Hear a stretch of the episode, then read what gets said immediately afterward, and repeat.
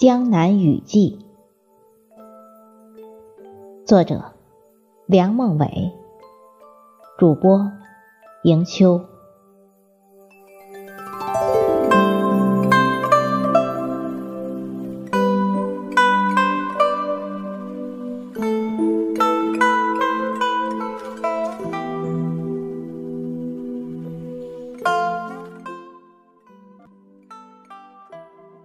江南无处不飞雨，点点滴滴令人销魂。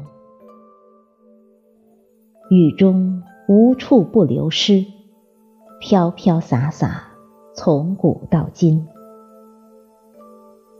江南雨，阴了江南山水，湿了诗人行囊，留下不朽诗魂。江南雨四季不同，风情万种。随风潜入夜，润物细无声，就是古人对春雨的绝妙写照。那风雨悄悄的牵手，乘着夜色，拥抱大地，滋润万物。风儿轻轻，细雨绵绵。风拖着雨，雨缠着风，纷纷扬扬，飘飘洒洒，像一幅有声的山水画。他如一位大画家，用绿色打底，阴几处粉红，抹几缕雪白，描几笔金黄，乱分春色到江南。他像一位指挥家，魔棍点处，那里就有春天的交响；手臂抬处，那里呈现明媚的春光。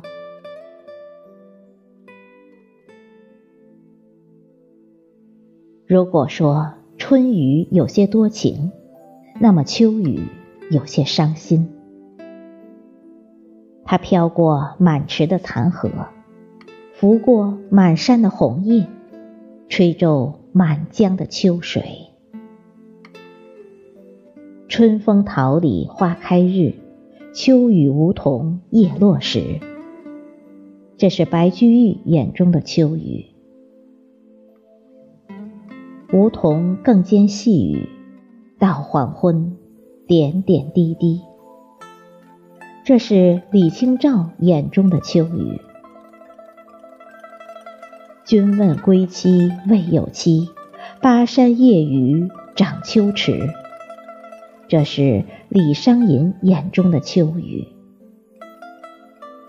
所以，秋雨总与萧瑟为伴。英雄如秋瑾也发出“秋风秋雨愁煞人”的感叹。